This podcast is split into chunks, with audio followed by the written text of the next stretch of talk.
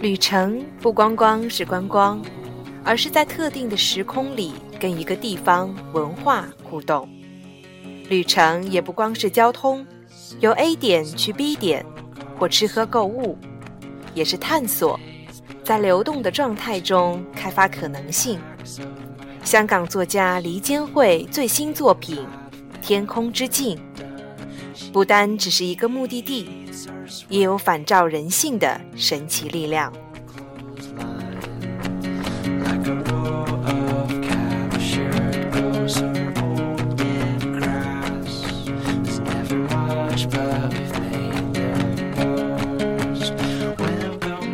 大家好，这里是 Rena 电台，我是主播 Rena，欢迎大家来到今天的节目。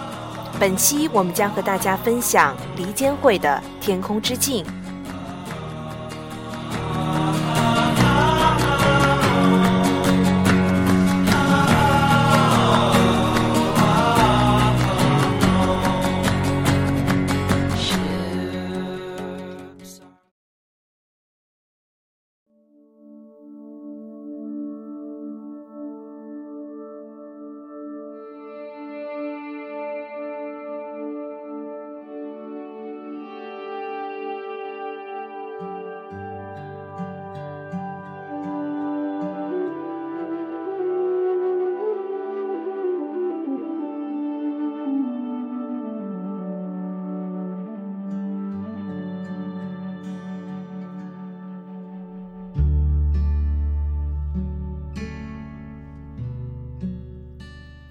自诩半路中途，在人生最困惑的几年，见了很多人，希望能找到问题的答案或头绪。无论是中或西，用的是电脑软件或易卦，都说到了二零一零，事情就会好。等呀等，终于来到二零一零，怎么好法呢？不知道，然后有这个去南美洲的机会来到面前，跟工作玩乐无关，但心里觉得像是一件重要的事。尤其它就在四十二岁生日之前发生，觉得戏剧性转变的契机就在这里。但一个旅程如何改变我呢？好像知道。但又无法想象，唯有亲身经历，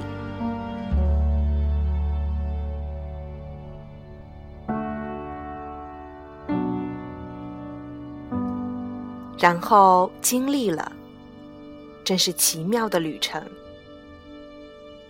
二零一零也过去了，真是奇妙的一年。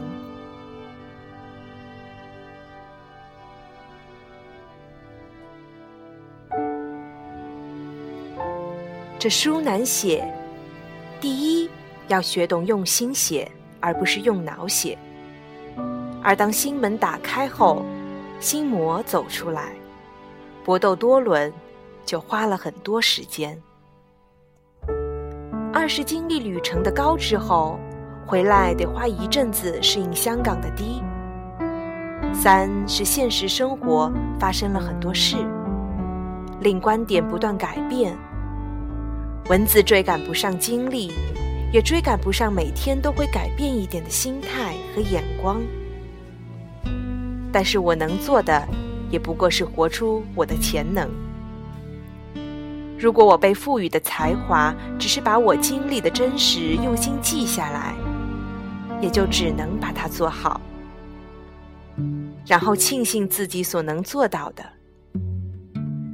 每一次打开那心房。掏一些东西出来，客观的检视，然后把它变成文字，都牵涉一种跳吧的勇气。勇气不够时，就带自己回到全球最高的湖，重播月下的那一刻，即跳完之后那种圆满。然后深呼吸，写。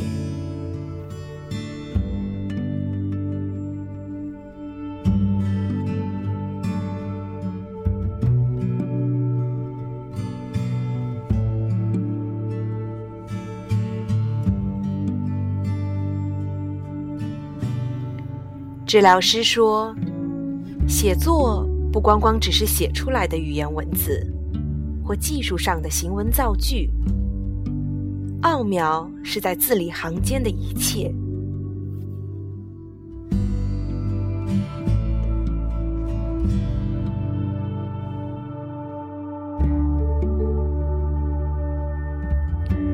字里行间能存储写作人的能量，读的人就能接受这能量。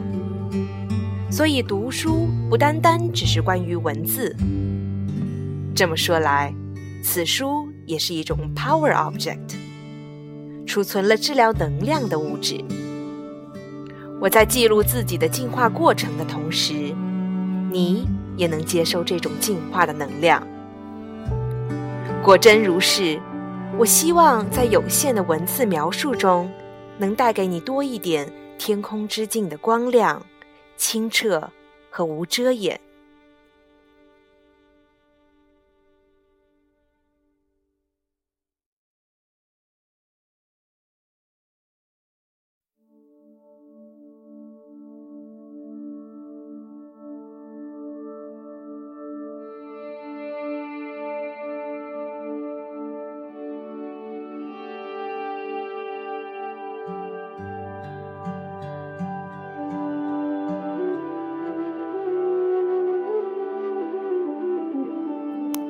We need to stretch, but most of the time we don't want to.